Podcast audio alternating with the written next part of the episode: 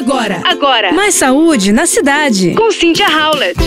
Nesses tempos aí de frio, quem é que não vai para uma banheira hidromassagem relaxante ou gosta de fazer uma sauna? Entretanto, estudos agora comprovaram que para os homens isso pode ser nocivo, especialmente para a saúde dos espermatozoides saudáveis. Essa foi uma matéria que saiu essa semana no jornal o Globo.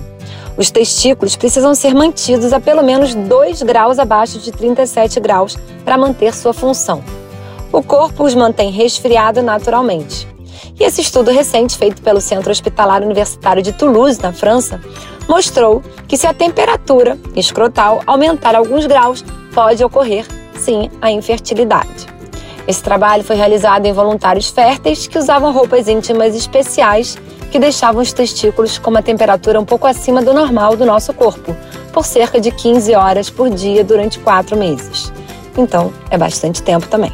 O resultado foi que esse aumento de calor levou a uma menor contagem de espermatozoides, além de crescer o número daqueles que carregavam um número anormal de cromossomos. Portanto, acredita-se que a temperatura mais alta esteja associada ao estresse oxidativo e, por sua vez, isso pode causar danos ao DNA dentro do espermatozoide. O estudo também mostrou que esse estresse térmico pode causar menor contagem, movimento e concentração deles no esperma e até morfologia alterada.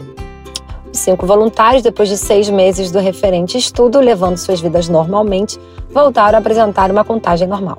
Outros estudos também foram feitos com banheiro de hidromassagem, banhos quentes e geralmente chegaram ao mesmo resultado. Ou seja, tomar banhos quentes e prolongados, usar banheiras e saunas com frequência podem não ser uma boa escolha para a fertilidade. Precisa haver intervalos de dias e, dependendo da regularidade, até de meses. Mas procure seu médico, é sempre a melhor opção.